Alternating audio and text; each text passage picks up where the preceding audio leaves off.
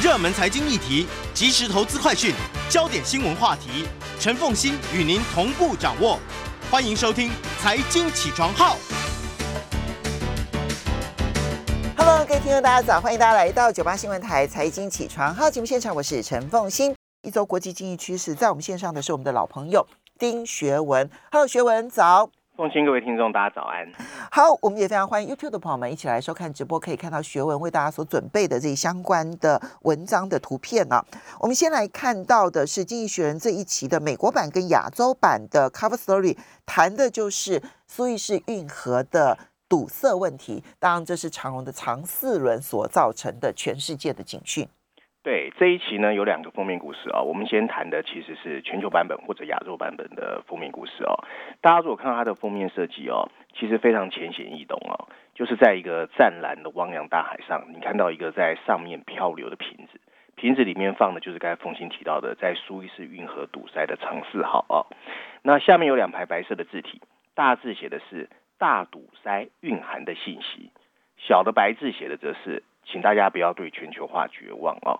那这次经济学呢，在这一本杂志里面啊，用了四篇文章去说明这一个所谓反全球化的议题。除了待会我们要谈的序论第一篇之外啊，另外在商业板块第一篇第五十一页谈的是最近我想奉行也知道，就是新疆棉的延烧，嗯，造成很多西方企业在中国的左右为难啊。那另外在商业板块第五十六页的熊彼特专栏啊，谈的则是 India。啊，最新的一个美国扩厂的计划啊，那另外还有财经板块第三篇第五十九页，谈的是稀土跟各国的国家利益啊。那这这里面最近发生的一些事情，都是跟反全球化有关。那我们来看看序论第一篇。所以，他从苏伊士运河所发生的堵塞事件，其实你看到他所扩及的相关的事情是这么广泛的。对它主要是说呢，苏伊士运河这次堵塞，让我们知道其实全球化还是有它的重要的意义。嗯啊，所以全世界在发生的这些反全球化事情哦，他其实觉得不是一个好事啊。对。那文章一开始他说，在过去一周的大部分时间里，苏伊士运河都被一艘重达二十万吨的巨型障碍物堵塞。Ever Given 啊，就长世号哦，不仅是这个世界上最大的集装箱之一，它还是对那些强烈谴责全球化。或者反全球化的一个打脸象征。从一九九零年代初期开始，供应链就开始以最快的速度在全球范围内推高效率。企业积极寻求所有能够在提供经济规模的同时，用分工和专注的策略，在全球不同区域进行布局。但越来越令人担心的现象是，就像一艘太大而没有办法好好操纵的大船一样，全球的供应链已经成为全球最脆弱的重要根源。半导体的短缺迫使汽车产业在全球各地停工。中国对西方零售企业 H&M 进行了数位的抵制，因为这个西方企业宣称不愿意用新疆的棉花。他们认为共产党在新疆打压维吾尔族，并逼迫他们从事劳动工作。欧盟和印度啊，最近公开限制疫苗的出口，也打乱了全球疫苗接种的布局。当他们一方面致力于与疫情对抗之际，他们还必须面对不断加剧的地缘政治紧张。各地政府纷纷从一心一意追求效率，变成更重视疫情的复苏，还有自给自足的自我建设。这让供应链更强大有意义，是有意义的哦。当国家遭受安全威胁时，政府可以发挥作用，让供应链运作更安全。然而，我们必须避免全球化的倒退发生，那不仅会造成巨大的伤害。还会形成无法预见的新脆弱。对全球化的抱怨啊，主要是它会让生产过度集中，并让库存不足。供应链隐含了部分人类努力形态的最复杂形式。iPhone 依赖着 Apple 遍布在全球四十九个国家或地区的制造网络。疫苗生产企业辉瑞拥有高达五千多家的供应商。靠着对效率的不懈追求，我们才能达成较低的库存和突破各种瓶颈。在疫情刚刚开始的时候，人们和政客对争夺来自外国的口罩还有检测工具现象感到震惊。台湾和韩国的几家工厂竟然生产了全球超过一半以上的先进半导体。中国竟然加工了全球制造业的百分之七十二的钴，而钴是用于电动车的电动啊动力电池的重要部分。m c k e n z i e 也承认了，中国已经垄断了全球大约一百八十种商品的出口产能。当地缘政治变得更具对抗性时，这种供应链的过度依赖变得越来越有威胁性。国际贸易组织的衰落使各国更加警惕彼此的依赖。在疫情期间，各国已经通过高达一百四十多项针对特殊贸易的限制措施。许多国家还悄悄加强了对外国投资的过滤。即使不管诸如如何向国外科技巨头征税，以及是否对碳密集型进口产品征收关税这些问题之后，各国更开始倾向于把企业运作带回自己的国家发展。随着中美之间的竞争加剧，禁运甚至是军事冲突的威胁也越来越大。在川普的领导下，美国公开破坏了全球的贸易体制。Joe Biden 不太可能为了重建这个体制上而耗费他自己太多的政治资本。在这样的背景下，虽然功效有限，政府在确保供应方面还是有可以发挥的角色。他们可以支持研发，包括有关新的再生能源的发展。除此之外，只有当重要的投入必须依赖类似敌对政府或过度垄断的供应商时，推动补贴和国内的优惠才是合理的。一些稀有的矿物质或许属于这类的范畴，但消毒洗手液则不需要。现在的风险啊，是某些国家的干预已经超出了最小的限度。印度那个拥抱保护主义的莫迪，高喊着要为当地的生产声援。二月二十四号，拜登向令下令对美国的供应链要进行一百天的安全审查。三月九号，欧盟表示会在二零三零年之前，把它在全球晶片制造中的份额增加一倍，达到百分之二十。此前，他们还承诺啊。到二零二五年前要实现电池的自给自足。去年，习近平发起了内外循环，旨在保护中国经济，抵御来自外部的压力。这样的承诺虽然含糊不清，但对国内就业、对制造业的偏爱以及对补贴的承诺，可能标示着全球正从自由贸易和开放市场进行重大的转向。这种转向到自给自足的想法，其实是不 make sense、没有道理的。原因之一就是。政府管理国内供应链的弹性，其实比不上全球供应链的弹性。在整个剧本中，长四号搁浅只是贸易统计数据中的一个闪点。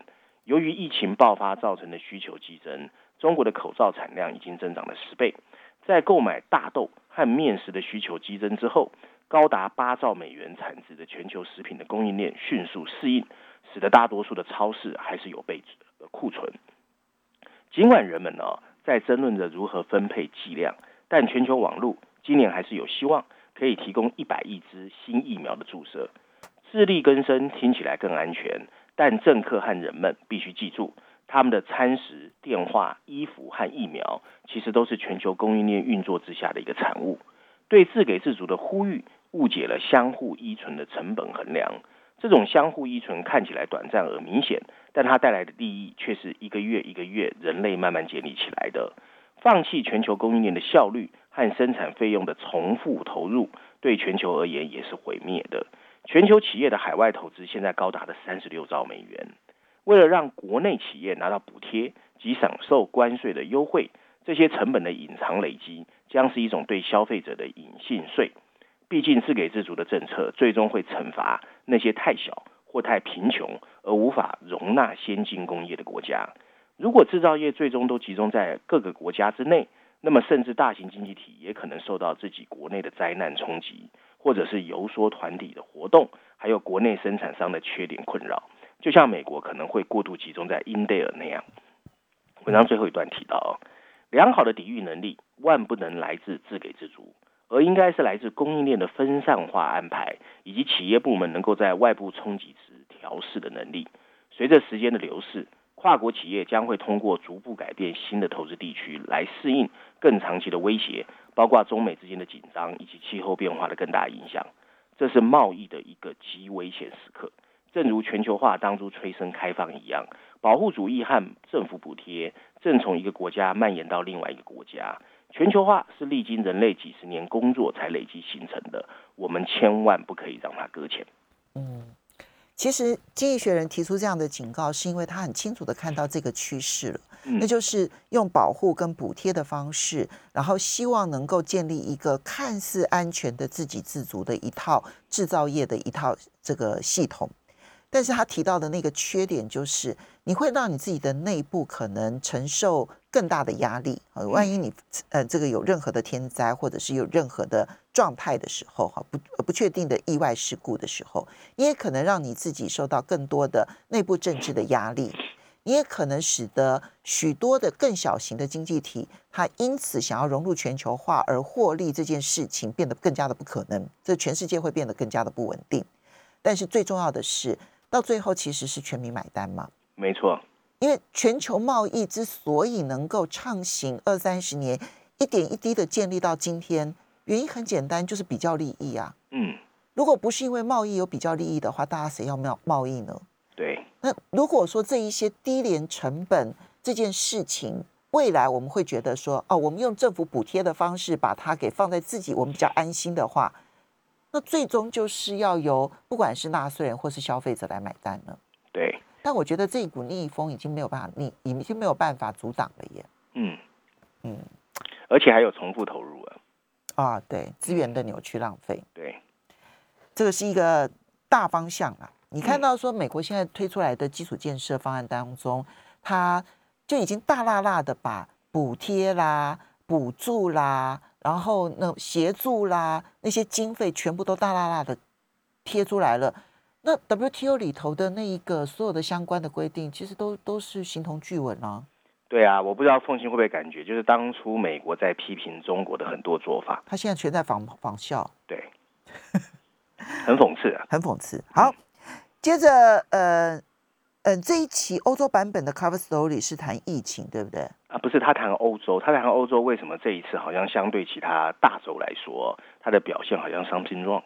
OK，不过我们先谈《伦敦金融时报》的全球社论。对你，我我看到你特别谈了 Asha Goes 这件事情。对，A Goes。OK，对这个事情呢，其实，在金融市场的人可能比较知道这个事，不过因为台湾刚好发生泰鲁格的事情，所以报道不是太多。那这个事情其实他在《伦敦金融时报》的大标题写的是 A Goes 事件呢，对全球银行产业的警示。我觉得文章蛮好的。补充标题写的是巨额的收益诱惑。如何让银行忘记了金融危机的教训啊？嗯，那我们来看看他的文章内容。我们要嗯稍微休息一下。OK，他基本上觉得这件事情只是单一事件吗？不是，哎，他觉得是银行的，因为低利率嘛，所以他追求利益。上次我们说过，钱太多，金融产品太少，所以他就利用衍生性金融商品让银行犯了错。好，所以呢，我们要稍微休息一下。等一下广告过后呢，我们就来看一看这件事情，因为这个避险基金啊。会是单一事件还是连环爆？这才是关键点。休息一下，马上回来。欢迎大家回到九八新闻台财经起床号节目现场，我是陈凤欣。在我们现场是我们的老朋友丁学文，也非常欢迎 YouTube 的朋友们一起来收看直播。好，学文，你挑选这一篇的《伦敦金融时报》的社论，因为这次避险基金的爆仓事件，其实后续大家都很担心，还有很多未爆弹。没错。然后啊，文章一开始他说，在古希腊语哦，Akagos 呢是一个领导者或先驱者，Pioneer 啊。嗯。那这个取了一样名字的家庭家族办公室哦，Family Office 哦，无疑是金融工程复杂手法的先驱者。他由于没有办法支付保证金，被迫把他拥有的蓝筹股的股票做了平仓。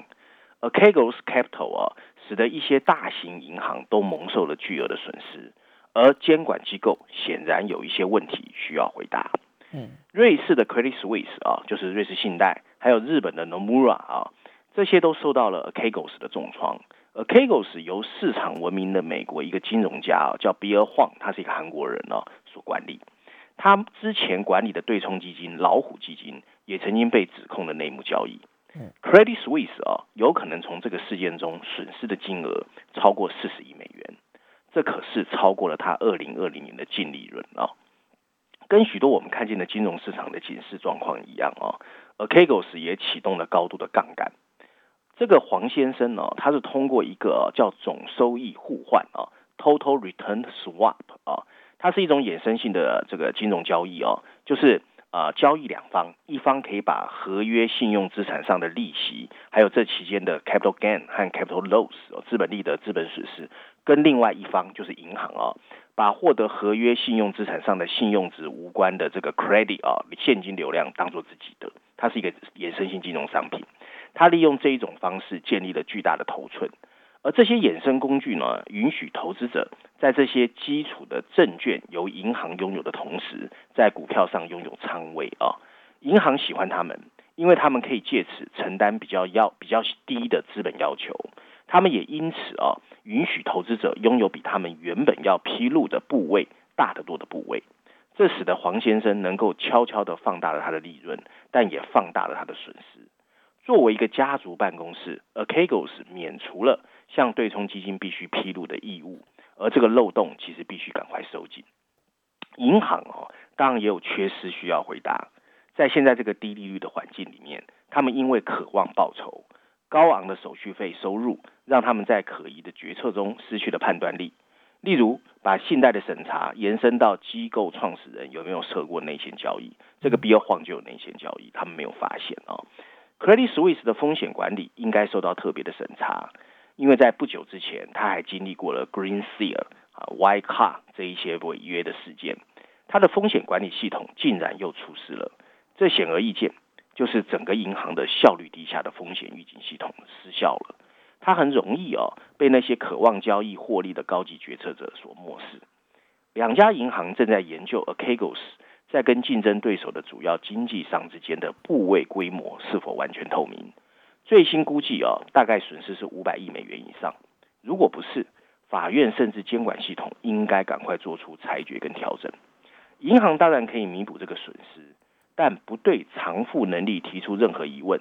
就是对金融危机发生后引入的更严格资本要求的纵容，但从二零零八年开始的令人担心的教训、风险控管的薄弱和杠杆过高的警告，银行看起来根本不在乎。如果 Archegos 是独立的事件，那么这可能还可以说没关系。但问题在于，金融市场是不是又出现了更广泛我们没有看到的相同模式？从金融危机爆发以来。全球的金融格局已经发生了变化。几个世纪以来，银行一直是我们金融市场里面的主导力量，但现在这种情况正在发生改变。现在同等重要的是非银行的金融中介，也就是我们俗称的影子银行。这个充满技术用语的名词，涵盖了从养老金到 Archegos 这一类的金融交易。但银行及这些影子银行对手其实相互串接。一个出了问题，就会蔓延到另外一个，最后受伤的其实是实体经济。某些措施已经在全球范围内被拿来驯服那些非银行金融体系中有毒的部分，但全球化让跟不同司法管辖区的不同实体打交道越来越难。改革可以针对那些充当杠杆交易经纪人的银行进行监管，例如保证金的要求，银行可以要求交易对手提供更多的交易抵押品。可以让这一次 Archegos 事件的催化剂变得更加不容易发生。文章最后一小段啊提到是，当资产价格上涨时，进行交易所需的保证金也应该同步上升。这可以在压力变大的时候为银行停多更多的 protection 保护啊。金融改革的疲乏，我们已经明显看到出现了。银行正在忘记金融危机的基本教训，Archegos 事件只是一个警告。警告银行不可以重复再犯相同的错误。学完，我必须承认啊，其实他前面在解释这个 Archegos 跟这一些银行之间的衍生性金融商品的交易模式的时候，我承认我完全听不懂。哎，嗯，它其实很简单呐，其实就是说，譬如说我，我我我我虽然知道说，其实它到最后运作起来会变得很简单，我的意思只是说，我要强调的重点是。它又是一个让你的高杠杆到一般人看不懂啊，对对对。然后监管机关因为是完全新的东西，因为他他他的结论其实就是要让银行用比较少的资本额去冒比较大的风险嘛。对。那可是监管机关，我相信他们也不见得能够真正理解这个商品，而且对于要如何去管理这一类的商品，现在也恐怕是目前为止还没有头绪。嗯。可是现在看起来蛮普遍的，因为 Archegos 它所涉及的银行，高盛啦、摩根斯坦利啦，然后呃，然后还有包括了这个瑞信啦、野村啦，哎，一坨拉股哎，都是大的，所以可见的它是很普遍的一种做法哎，嗯，我觉得很可怕。对，而且奉行，我个人觉得这不是可怕而已，因为你知道现在这一波是因为纾困资金钱太多嘛，我不知道你有没有发现，过去一年半。虽然股市是牛市，可是它急涨急跌的情况越来越明显。对对，那很多的衍生性金融商品哦，它一旦急涨跟急跌的话，它就更容易去被平仓。没错，那其实这个风险会越来越大。因为它只要一压错边，然后你那个幅度稍微大一点点，它就立刻失去了它的那个平衡了。没错，因为它很多是用电脑程式锁的嘛。嗯，好可怕。对，其实其实简单来说，其实就是上有政策，下有对策。不管你监管怎么想，都是按照过去发生的过的事情去补一个洞嘛。对，但是人太聪明了，他会用很多所谓的技术性的言语，或或者衍生性金融商品、引资银行的方式，然后只要我跟银行之间有一定的关系，我们约定好，那在符合政策的情况下，找到一个漏洞，其实新的赚钱机会就出来了。嗯，好。接下来，所以所以所以啊，其实我发 我我发现中国大陆因为现在是国际上面都在监督它金融上面有没有问题，对不对？哈，嗯，所以他们反而在拆那个影子银行的炸弹，拆的最早。对啊，其实现在看起来，这个影子银行或者是这一些相关的衍生金融商品的这一些炸弹，在全世界才是满布呢。嗯。好，接下来我们再来看到《经济学人》的欧洲版本的 Cover Story，谈欧洲到底出了什么问题啊？现在的疫情越来越严重，嗯，即便开始打疫苗了，可是你看到上个礼拜法国又宣布了一些紧急封锁的一些做法。对我，我们常常在说，就是经济学的内容啊，其实有时候我们看到一些标题，我们会觉得离我们很远，尤其欧洲啊。但是因为它本身是欧洲的刊物，所以其实他在写一些欧洲的时候比较接地气。那这篇文章也是哦，它虽然是欧洲版本的封面故事，不过在写欧洲的时候写的蛮直白的，大家也可以一下子了解欧洲为什么 something wrong 啊。嗯那它的封面设计呢，是在一个乌云密布的天空下，很有趣。我们看到是一栋哦由疫苗改设计而成的大楼，那大楼上面飘扬的哦是一个破残破不堪的欧盟国旗，上面有一排白色字体，到底出了什么差错哦？那这一次经济学也是用了四篇文章，除了呃绪论这里的封面故事之外，另外它十五页有个 briefing 专文，谈的呢是欧洲整个迷失的疫苗接种的状况。还有十七页呢，他谈的是整个复苏为什么那么不如人意，在经济发展上面。另外还有六十三页的自由广场哦，他谈的是美国的快速复苏在告诉欧洲什么样的教训。所以这些文章我个人觉得都蛮重量的哦。那关心欧洲的人应该去看。文章一开始他说，我们环顾着全球各地由 COVID-19 造成的破坏，你会发现哦，有一个特别奇怪的现象，就是欧盟。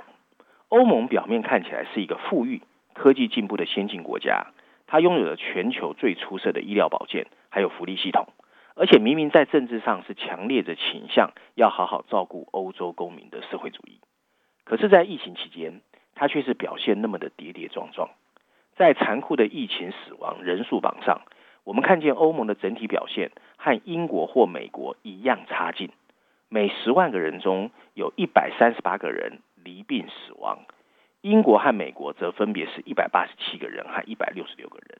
当然，匈牙利、捷克和比利时的情况更是惨不忍睹。但是，它目前还正处于由病毒变种所推动的飙升曲线，这进一步凸显了欧洲在疫苗接种率过低的危险。根据《经济学人》的追踪，百分之五十八的英国人已经接受了疫苗接种，百分之三十八的美国人也接受了疫苗接种，但到现在为止，只有百分之十四的欧洲公民接种了疫苗。欧洲国家在 COVID-19 经济计分卡的标准方面也远远落后。在二零二零年的最后一个季度，美国的年增长率是百分之四点一，成功镇压了病毒的中国增长率百分之六点五。可是，在欧元区，它的经济还在萎缩。嗯就在一年前，西班牙的总理甚至公开说，COVID-19 是第二次世界大战以来发生在欧盟最严重的一次危机。为什么整个欧盟的应对会这么糟糕呢？欧洲的部分问题来自于人口啊，按照全球的标准，欧盟的人口真的是老龄化了，因此他们更容易感染这个疾病。还有其他鲜为人知的因素，例如拥挤的城市建设，也让欧洲人更容易受到感染。而能够自由跨界流动，是欧盟成立的一个伟大成就，但这也可能成为这个病毒流动的推进，并且没有人在疫情爆发后公开表态遏制这个自由流动的措施。欧洲的另外一个部分的问题是政治上的。一个帮助建立欧盟建立的法国外交官叫 Jim Monet 啊，他曾经写过一段著名的文字，叫做欧洲总在危机中被锻造。当情况糟糕时，这些文字就会被解读成欧盟从失败中往往可以重新获得胜利。果然，在欧元的危机期间，欧洲的中央银行 ECB 通过新政策挽救了欧盟。同样的，二零一五年的移民危机大大增强了欧洲边境及海岸警卫队的实力。而这一次的疫情，欧盟能不能够度过这一波的危机？我们稍微休息一下，来看经济学人如何的解读了。欢迎大家回到九八新闻台财经起床号节目现场，我是陈凤欣，在我们线上是我们的老朋友丁学文，也非常欢迎 YouTube 的朋友们一起收看直播。好，学文经济学人的这期欧洲版的 Cover Story 要问。欧洲为什么疫情控制做得如此的糟？不管是它的控制或者它的经济发展呢？当然，它里面提出来了几个原因，包括了人口的老龄化，还有它的城市是相对来讲是特别拥挤的，又相对于美国哈。然后第三个，当然它的自由移动这件事情也加速了疫情的推广哈。那么这几件事情都使得欧洲它不管是在疫情控制、疫苗的施打。或者是在经济发展三个层面，其实都落后，哈，落后大，嗯，这个其他的主要国家，那当然它的疫情控制上面只比美国好一点嘛，哈。那么，嗯，是不是欧盟能够跟这个，呃，不管是在上一次的这个，嗯，欧债危机啦，或者是之前的所有的危机，它能够一次一次的度过，这一次能不能度过？对他刚才那个还没有讲完哦。他就说，法国这个外交官君莫内啊说过的这一段话，就是欧盟总在危机中被锻造，现在已经成为整个欧盟在政治上面过度自满的一个诅咒啊，这也是其中一个问题。而一九九零年代的南斯拉夫内战啊，最后迎来的是这是欧洲的时刻的宣誓，然而就是紧接而来多年的屠杀不止。同样的。去年那个让欧洲委员会全权负责的为四点五亿人购买和共享 COVID-19 疫苗的决定，现在已经变成一个互相推诿责任的大灾难了。汇集二十七个国家的研究成果及购买疫苗的资金，看起来是合乎道理的，就像美国在推动的 Operation Warp Speed 啊行动团结了五十个州一样。但因为各国政府对公共卫生进行的监督管理，最后让官僚机构。对合同的谈判陷入了管理不当。这个项目主要的负责就是这欧盟委员会的主席冯莱德恩啊，竟然欣喜的宣布扩大委员会权力的决定，就是一个欧洲的成功故事。这难以想象，他的团队过度专注于疫苗的价格，却几乎不在意供应的保证安全。他们对疫苗造成伤害的责任毫无意义的进行着讨价还价。欧洲在八月份的期间呢，犹犹豫豫。就好像一个越来越紧密的工会组织拉锯，才是真正值得赞许的奖励。疫苗接种的任务哦，变成一个难看的电视秀。随之而来的争吵、计分的设计和对出口疫苗的威胁封锁，除了让委员会的声誉扫地，更破坏了人们对疫苗接种的信心。如果他仍然是自己国家政府的一员，我们将很难看到冯莱德恩能够继续留在他的位置上。欧洲在经济上也有所欠缺。他利用疫情发生，创建了一个被称为“下一代欧盟基金 ”（NGEU） 的新工具。这个基金规模七千五百亿欧元，大概是八千八百亿美元，主要是针对最有需要的贫弱国家。一半以上的资金是靠捐赠而来的，而不是借款或贷款，从而减轻了对国家财政赤字的影响。也有部分通过筹集债务来偿还，而这笔费用是整个欧盟共同承担的。这个事情是受欢迎的。因为他创建了一个机制，可以把筹款跟国家政府的信誉联系起来，这在将来有可能可以保护欧元区国家免遭资本外逃的危机。但跟疫苗一样，NGEU 的成功暴露了它缓慢的执行速度。由于成员国在各自的计划中各行其事，第一笔款项到现在为止还要几个月时间才可以支付，一直到明年年底，也只有四分之一的资金可以成功被支付。缺乏紧迫感是一个更大问题的征兆，那就是对欧洲经济基本健康状况的忽视。即使有这个新基金，欧盟的预算在接下来的七年时间里面，也只占了欧盟 GDP 的百分之二。全球一般的政府通常会花费百分之四十的 GDP 来编列预算，欧洲人在这方面不可思议的没有概念。它的后果是深远的。到二零二零年二二年底哦，美国的经济预计会比二零一九年增长百分之六。相比之下，欧洲的经济增幅不大可能超过疫情前的水平。没错，在川普时代留下了四兆的债务之后，拜登的一点九兆刺激计划有可能使经济一下过热。但欧洲处在另外一个极端，过冷。他在二零二一年的预算赤字可能平均约为美国计划的一半。在历经金融危机和 COVID-19 疫情之后，欧盟的 output 产出哦，会比两千年到二零零七年期间要少上百分之二十或三兆美元。谢谢欧洲央行的货币行动主义，欧盟最近已经暂停了它限制赤字的财政规则。欧洲各国政府会有财力做更多的事，他们应该好好利用它。文章最后一段提到，欧洲可能会从疫苗接种计划在夏季的顺利进行中获得部分的安慰。疫情期间，欧洲大陆的怀疑主义情绪一直在下降。过去曾经呼吁离开欧盟的政治人物已经闭嘴了，但欧盟无可避免的仍然远远落后于中国和美国之后，因为它无法有效利用每一次发生的危机。在这个充满危险和不稳定的世界中，这是一个急需改变的不良习惯。看起来它是一个大欧洲主义，希望能够有一个欧洲一体的一个概念在。好，好，最后我们来看一下，嗯，《经济学人》这一期跟中国大陆有关的有三篇，对不对？对。好，那你你特别要谈的是，等于是中国大陆的一带一路，现在很多的国际媒体说，中国大陆其实在制造债务陷阱。对，那因为好不容易啊，总算有人针对他跟这些国家的合同。花了很多时间揭露了一些东西。好，我们赶快来听这一篇。OK，这个在财经板块第三篇第五十九页啊，它标题就直接告诉我们结果。他说呢，你应该把中国看成，他既不是掠夺者，也不是好朋友。中国发展贷款的这一百份合同告诉我们什么？这些贷款不是那么显然为了掠夺，但里面的保密条款有时候只是一个条件。他为什么这么说？我们看看下面这些建设有哪些共同点：阿根廷的地铁。刚果共和国的数位电视系统，吉尔吉斯的火力发电厂，西南太平洋岛国瓦努阿图的涡轮螺旋桨的飞机，还有非洲一个小岛国的英国女王伊丽莎白二世的码头，这些发展中国家都是靠中国的贷款才可以建设的。中国贷款为他们的运输、电力和电信项目都提供了巨额的融资。中国始终坚持啊，它是在帮助穷国建立自己的债务融资机制。而这些建设都是其他放贷机构不愿意介入的高风险融资的对象。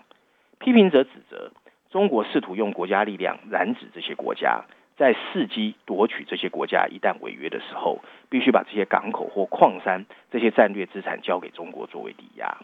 对这些指控进行核实非常非常的困难，因为贷款的条款还有条件大部分属于机密文件。美国有个大学叫威廉玛丽学院下属的一个研究机构叫 AdData，他们耗费了三年时间，第一次在全球对中国对外贷款的法律条款进行了系统性的评估。他们编列的数据库种啊，包括了搜寻的包括一百笔的中国跟二十四个中低收入国家签订的贷款合同，还在两百多个国家跟地区中搜索了所有议会的网站、官方的登记，还有债务的数据库。甚至任何可以拿到的贷款文件，他们都去拿了。嗯，其中大多数都是跟中国的两家政策银行，就是中国进出口银行和国家开发银行签署了合同。这些合同显示，中国的贷款条件其实不算太苛刻。中国进出口银行的商业贷款费率只比浮动基准利率啊，大概高百分之零点五到百分之四点五。报告的作者说，这符合市场的基本条件。嗯，这些贷款显然没有掠夺性。在每一百个案例中的九十九个，中国都没有要求借款人要把有形资产作为抵押。这不足为奇。这个研究的作者之一，乔治城大学的一个教授叫 Anna gerdon 啊，他就指出，拥有实物资产其实是另外一种痛苦，因为你不知道怎么处理啊。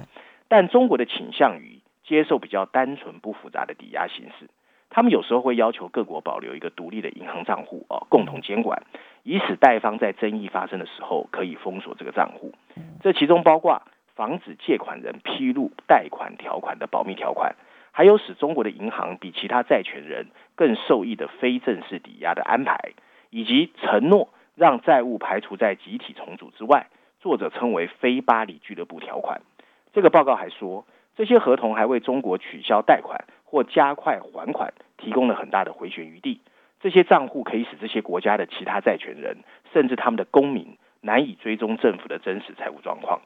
中国的贷方机构对其他债权人并不友善，他们通常不会采取任何努力来为陷入困境的借款人提供减免债务的帮忙。无论如何，中国的银行确实会对这些合作国家表现出站在一块的精神。文章最后提到，如果其他借款人损害了中国的利益，他们随时会收回贷款。中国向世界上最荒凉的角落提供了比大多数国家更多的贷款。这一百份合同包括了像一些信用评级很差的国家，像委内瑞拉，和一些根本没有评级的国家，像非洲的一些小岛，都提供了贷款。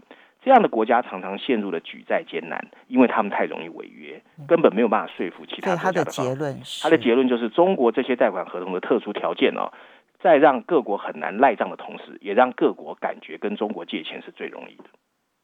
其实这很难呢。嗯所以它既不是债务陷阱，但它也并不是任何的让利。但是我觉得这里面资本运作真的很厉害。对我必须承认，嗯其实这个是在最困难的途径上，然后得得到了一个最好的一个资本运作了。我们要非常谢谢我们的好朋友丁学文。